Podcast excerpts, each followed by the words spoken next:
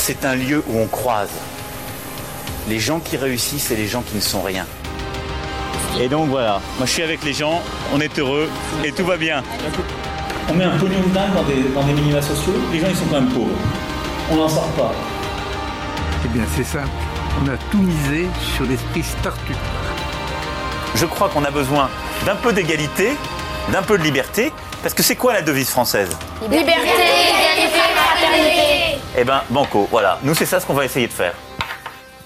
Top Bonjour, bienvenue dans ce nouvel épisode de La République inaltérable.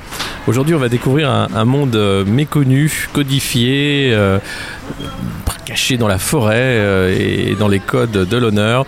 Euh, c'est celui de la chasse à cour avec Charles Volcker, qui est petit-fils d'un des fondateurs euh, du rallye de Retz, qui est l'équipage incriminé dans l'affaire de la femme enceinte qui a été possiblement dévorée par des, chiens de meute. Bonjour Charles. Charles Volcker, donc je suis arrière-petit-fils du fondateur, petit-fils de la fille du fondateur qui tenait l'auberge de la vénerie et euh, fils euh, donc euh, de, d'un des grands chasseurs de cette même famille. Avant de, de- de parler de cette affaire sordide et tragique, est-ce que vous pouvez nous expliquer comment fonctionne un équipage de chasse à cour? Quels en sont les, les rôles? Quels en sont les codes? Et, et- et que- comment fonctionne cet équipage? Alors, vous avez le maître, donc le maître d'équipage, le piqueux, ensuite les valets et ensuite ce qu'on appelle les boutons. Donc les boutons, c'est ceux qui payent leur adhésion 4000 euros par an, sans compter les chevaux, leur, euh, tenue, qui sont en règle générale chaque année les mêmes, mais des fois différencient de couleur. Et ensuite, donc euh, tout est codifié au niveau du maître d'équipage. Seul lui peut prendre les décisions de qui peut euh, assister à cette chasse. Donc euh, ensuite, vous avez les chiens qui, eux, sont sous l'autorité du, du- d'un- du premier valet, ce qu'on appelle le chef de meute, qui lui est sous les ordres du piqueux et du maître d'équipage. Et euh, les, chiens, ils sont combien en général dans une meute? Alors, on compte entre 50 et 60 chiens avec la relève dans une, dans une chasse à cour. Mais ça peut être aussi plus si cette chasse peut être beaucoup plus longue, si cette chasse euh, est pour un gibier bien spécial, comme un cerf, ce qu'on appelle un dicor, si on cherche un dicor ou un dicor royal, qui est le cerf le plus haut euh, au niveau de la hiérarchie euh, animale. Et cette chasse qui avait lieu euh, samedi, lorsque l'accident est arrivé, c'était le jour de la Saint-Hubert, c'était une chasse de la Saint-Hubert. Il y a eu euh, une cérémonie à l'église avant, euh, où on a béni l'équipage. Est-ce que c'est quelque chose qui se fait de manière systématique ou est-ce que c'était particulier? Non, c'est à chaque fois qu'il y a une Saint-Hubert. Alors ça peut arriver aussi que ça se fasse directement sur le lieu de rendez-vous, mais en règle générale, on garde les traditions et les traditions veulent que ça se fasse à l'église pour euh, garder justement ce côté de la chasse à cour, euh, de ses pratiques et surtout de, sa- de sa culture. Alors justement cette culture, euh, on a l'impression que c'est un peu un entre-soi, malgré ce que dit le site de Vénerie en disant que c'est un loisir euh, populaire où tout le monde peut venir, etc. On a quand même l'impression que c'est euh, un reste d'ancien régime, non? Ah bah c'est moi je, je mets la chasse à cour comme le le fight club. C'est-à-dire qu'en fin de compte, il faut savoir que déjà pour assister à une chasse à cour, il y a un numéro spécial qui est donné déjà aux chasseurs et à certains suiveurs qui eux le donnent à d'autres suiveurs. Et euh, le lieu de rendez-vous se fait le vendredi soir ou le samedi matin, tout dépend s'ils savent où ça va se faire. Mais c'est vraiment au dernier moment et euh, seuls les gens qui ont le numéro de cette chasse peuvent savoir où ça se trouve. C'est la règle et euh, c'est comme ça que ça C'est un peu comme une free party en fait. c'est un peu ça, oui. C'est au dernier moment et c'est surtout pour éviter justement euh, que euh, les opposants puissent euh, s'organiser une semaine avant euh, ou euh, même deux trois jours avant. Et on trouve, on trouve du beau monde en fait dans les équipages. Donc, outre la, la noblesse, on apprend par exemple que le commandant de gendarmerie était membre de cet équipage de, de chasse à cour. Et souvent, vous avez un peu tout- tous les notables locaux qui en font partie. Et là, ça pose problème puisque le commandant de gendarmerie, eh bien, c'est la gendarmerie qui mène l'enquête. Oui, c'est voilà, c'est ça qui est quand même étonnant dans cette histoire, c'est que il y a vraiment un conflit d'intérêts. Il y a d'un côté le commandant de gendarmerie qui assistait en plus à cette chasse à cour, Et d'un autre côté, on a une enquête qui a commencé par être euh, gérée par la gendarmerie. Cherchons, cherchons quand même des explications. Et quand déjà, en plus, on entend dans certains médias que la gendarmerie était réquisitionnée pour protéger la chasse à court, on peut se poser des questions quand même sur la volonté de dévoiler toute l'affaire. C'est quand même assez, euh, assez bizarre. Vous me disiez qu'il y a quelque chose aussi de, de bizarre dans, dans cette affaire, c'est le fait que le, le piqueux soit mis de côté euh, directement et que- qu'on essaye un peu de, de- de faire en sorte qu'il n'était pas responsable, qu'il n'était pas là ce jour-là. Bah, je- j'ai l'impression, oui, j'ai l'impression qu'en fin de compte, ce qui est quand même bizarre, c'est quand même le piqueux, et c'est un, pi- c'est un piqueux qui est là depuis des années. Donc euh, voilà, il, il connaît l'histoire, et j'ai vraiment l'impression qu'on a voulu écarter tous ceux qui risqueraient peut-être de parler pour, dire non, ce n'est pas moi, et euh, pour éviter de mettre le maître d'équipage euh, en porte-à-faux, et même de, euh, que le maître d'équipage se- retrouve en première ligne. Même dans tout ce qu'on voit, on ne voit que un membre de l'équipage, mais on ne voit pas le maître d'équipage lui-même, comme si lui-même voulait rester vraiment en arrière, comme si, comme si lui-même gérait les opérations par derrière, mais ne voulait pas se montrer. C'est qui ce maître d'équipage? Bah, faut qu'on sache déjà si c'est le cerf ou si c'est le chevreuil. Parce qu'il y a deux maîtres d'équipage. Pour le cerf, c'est monsieur. Euh, d'Art- euh, faudrait vérifier, mais c'est monsieur d'artillerie. Et pour le euh, chevreuil, c'est un baron.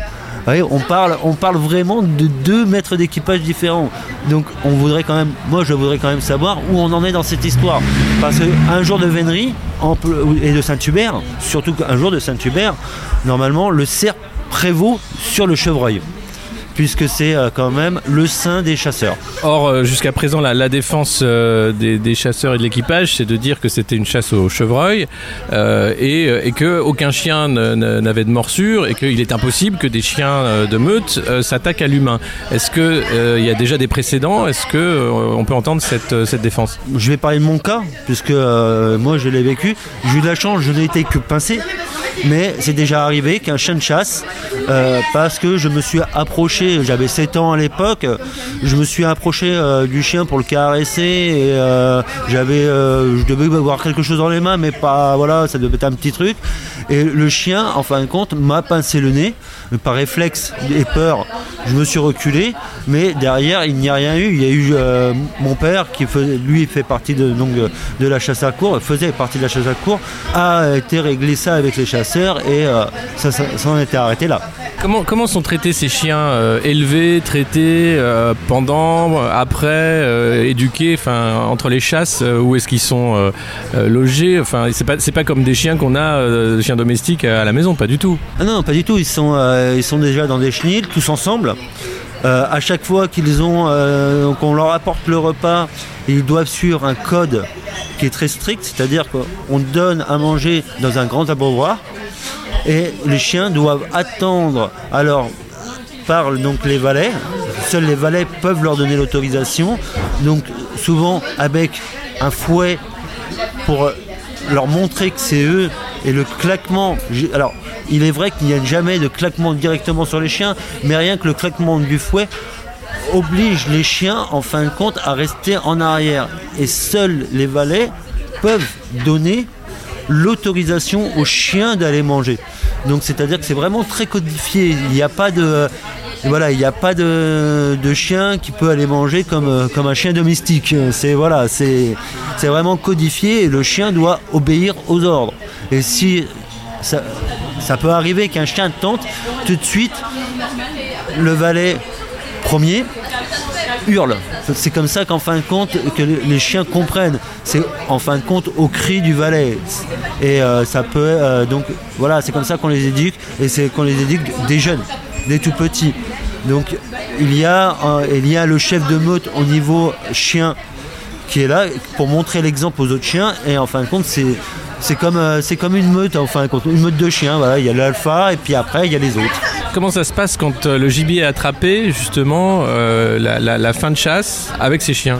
Il y a déjà, quand le, bon, le chien, quoi qu'il arrive, suit le cerf jusqu'à épuisement. Le chien euh, n'a pas le droit normalement d'attaquer. Mais en règle générale, ils essayent toujours de l'attraper à l'arrière-train, de le mordre. Euh, et normalement, le réflexe qu'il devrait y avoir, c'est tout de suite un valet ou un bouton doit s'interposer et doit attendre l'arrivée du maître d'équipage donc qui descende et dague le- l'animal dans les yeux. Alors à l'heure actuelle, c'est de moins en moins puisque maintenant ils ont un fusil donc ils peuvent le faire directement de leur cheval. Mais normalement les règles sont strictes. Ils doivent, euh, aller auprès de l'animal et regarder l'animal dans les yeux pour le daguer. Maintenant, après, ce qui se passe, c'est que il y a donc en fin de chasse la sonnerie pendant qu'il découpe euh, donc pour l'inviter les honneurs. Et ensuite, on découpe donc la peau, la fourrure, et on, on estimouille un peu le, chi- le chien avec euh, justement avec cette sonnerie et en balançant la tête donc euh, qui recou- la tête et la, et la fourrure qui recouvrent la viande le chien pendant que cette sonnerie se fait. Et au moment où c'est fait il retire la fourrure et le, et le chien à l'ordre des valets et du piqueux peuvent aller directement euh, aller manger la viande crue encore saignante de l'animal. C'est euh, donc on appelle ça la tradition. C'est quand même extrêmement euh, violent. Euh, vous parliez tout à l'heure des opposants euh, à la chasse à cours. Ils sont de plus en plus nombreux. Il y a des gens qui sont pas forcément opposants, mais qui sont les riverains, qui habitent autour et qui se plaignent. Quelles sont les, les règles par rapport à ça? Parce qu'on a vu des images incroyables d'équipages qui chassaient jusque dans les habitations le gibier. Alors, les règles.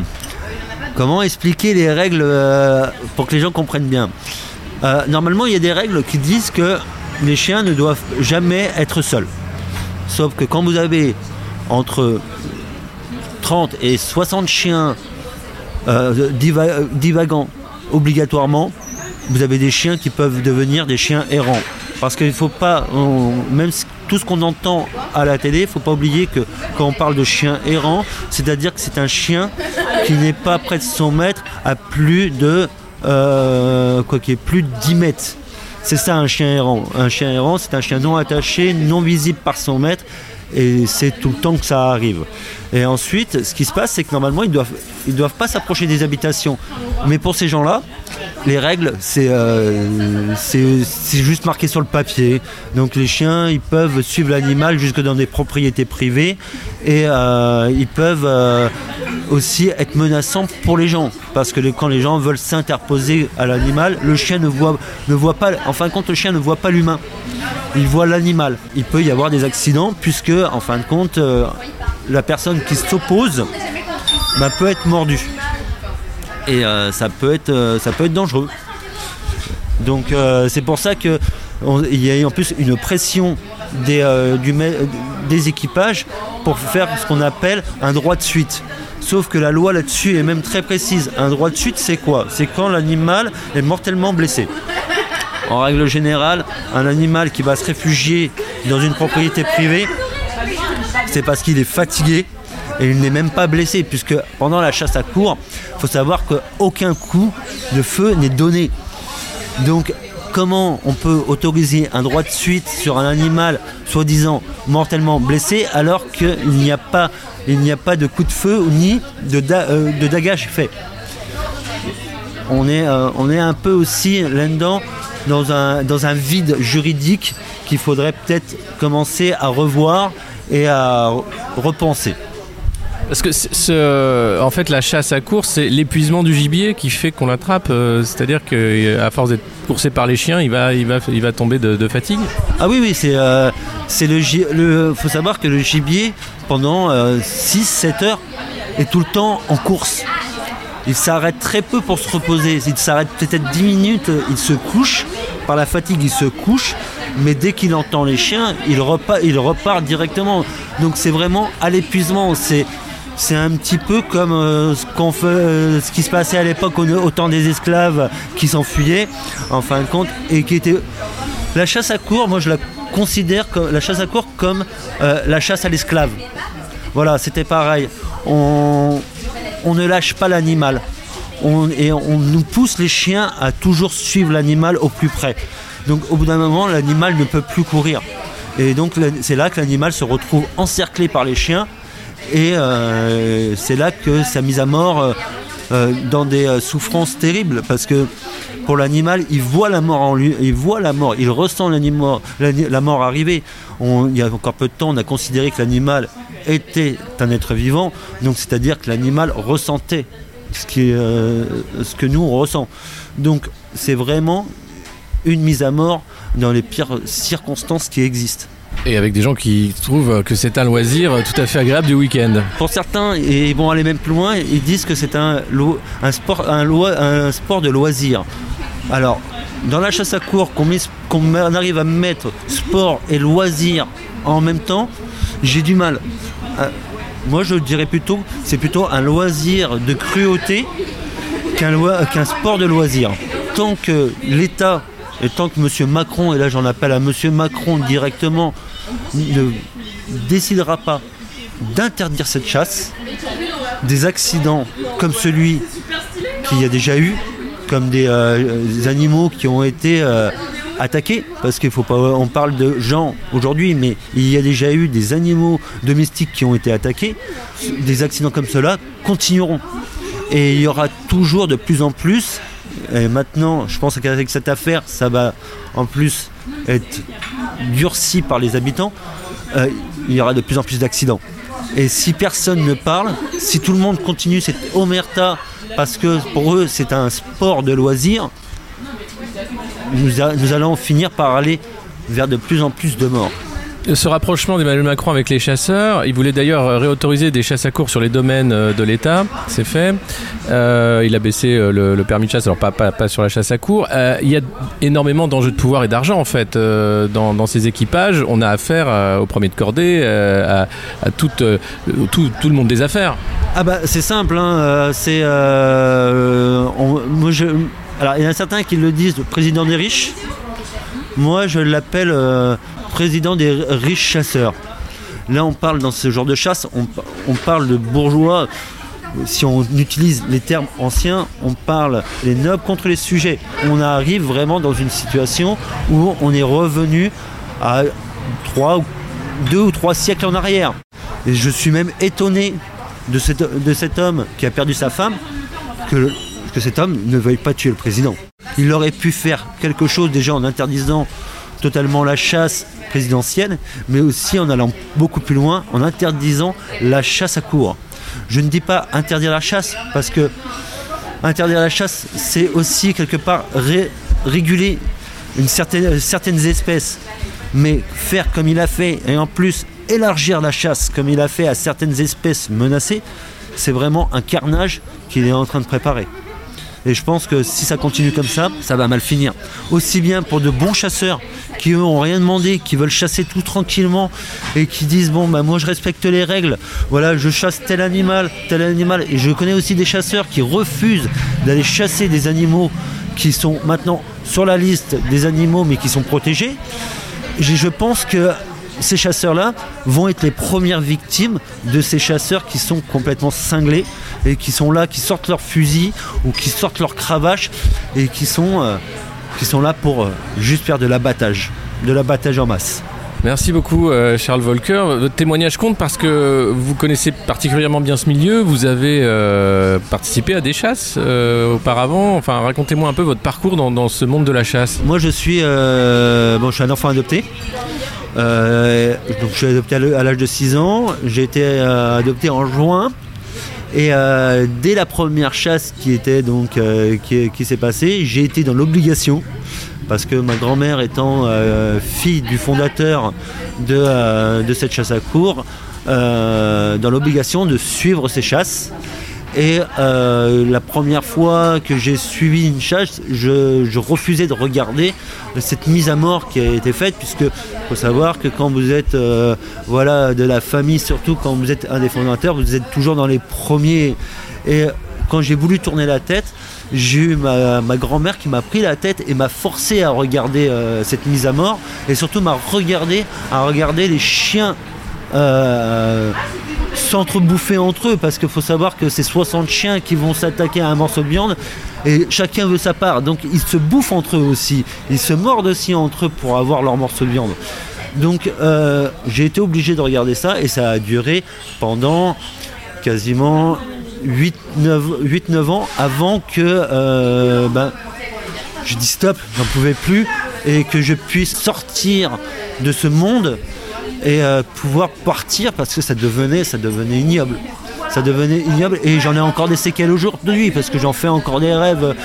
J'en fais encore de, moments des rêves avec des sueurs froides et euh, en disant voilà de, voir la mort d'un animal, c'est comme si en fin de compte c'est voir la, euh, la, mort de quelqu'un gratuitement, juste pour le plaisir d'une chasse quoi. Et je me suis retrouvé dans ce monde sans rien avoir demandé et et en plus, c'est vraiment des, comme c'est un code qui est codifié, même dans l'éducation de l'enfant, ce code est codifié. C'est-à-dire qu'en fin de compte, eh ben, l'enfant doit suivre la famille et doit suivre les valeurs. Et même dans la famille, dans la sphère familiale, il y avait l'obligation d'être le meilleur. Alors pas de bol pour eux. J'étais un pas bon à l'école, deux euh, rebelles. Et je pense que ça, ça a tout fait pour justement, comme disait ma grand-mère à un moment, euh, quand elle voyait que j'étais contre et qu'elle voyait que ça ne me plaisait pas, elle m'appelait le rapporté de la famille. Voilà, je n'étais que le rapporté de la famille. Comme je dirais, je veux être bien clair parce que comme j'ai pu entendre, c'est une histoire familiale, pas du tout. Parce qu'à l'heure actuelle, je n'ai plus aucun contact avec cette famille. J'ai ma propre famille, j'ai ma femme en plus qui va être enceinte. Pour ça aussi que je veux parler, c'est que moi j'ai une femme qui a 4 mois de grossesse, à qui je voulais l'emmener en forêt juste pour lui montrer la beauté de la forêt, pas lui montrer de la chasse, parce que voilà, mais lui montrer la beauté de la forêt, lui montrer ce qu'on peut voir des animaux qu'on peut, qu'on peut croiser et compagnie, comme aller au Bram au mois de septembre, il y a le Bram qui est super beau à écouter, c'est magnifique, mais déjà le dimanche, je voulais pas l'emmener parce qu'avec les cinglés qui, euh, qui tirent à surtout n'importe quoi, je parle, je parle bien des cinglés, je, je veux toujours être clair et dire qu'il y a des bons chasseurs et des mauvais chasseurs, comme des bons flics et des mauvais flics, hein, des bons magistrats et des mauvais magistrats, mais il y a, voilà, maintenant, si on peut même plus y aller le samedi, on peut plus y aller le dimanche, on peut plus y aller le mardi ni le mercredi, qu'est-ce qui, reste aux gens pour aller pouvoir profiter de ce moment de bol d'air et de ce moment de de cet émerveillement justement de changement de nature? Parce que à chaque saison la nature parle elle-même par euh, ses couleurs, par, euh, par toute son atmosphère, son odeur. Donc c'est vrai que c'est euh, voilà c'est pour moi en tant qu'enfant en plus enfant Picard c'est pour ça que j'en parle au président parce qu'on est de la même région on est de Picardie tous les deux je pense qu'il devrait prendre cette affaire à bras le corps et il devrait dire stop même si, et je, tiens à garder du conditionnel, même si ce n'est pas eux, même si ils sont pour l'instant plus ou moins en train de dire ce n'est pas eux et que rien n'est prouvé, par question déjà de, de, devoir d'un président de protéger son peuple, qu'on évite ce genre de chasse qui est un massacre. Il y a 400, 400 équipages dans toute la France. On va où? On va où? Est-ce que, en fin de compte, la forêt n'appartient qu'aux nobles ou la, forêt appartient à tout le monde? Qui paye pour cette forêt? Est-ce que c'est que les nobles ou c'est tout le monde qui paye? Est-ce que c'est juste une minorité de personnes qui a le droit à ces, beaux espaces? Moi, je crois pas. C'était La République inaltérable avec Alexis Poulain, une balado-diffusion du monde moderne sur une idée presque originale d'Antoine Gouritin. Retrouvez les épisodes précédents dans votre application de podcast favorite, sur Spotify et sur lemondemoderne.media. Suivez Alexis sur Twitter, at poulain2012, et rendez-vous la semaine prochaine pour un nouvel épisode.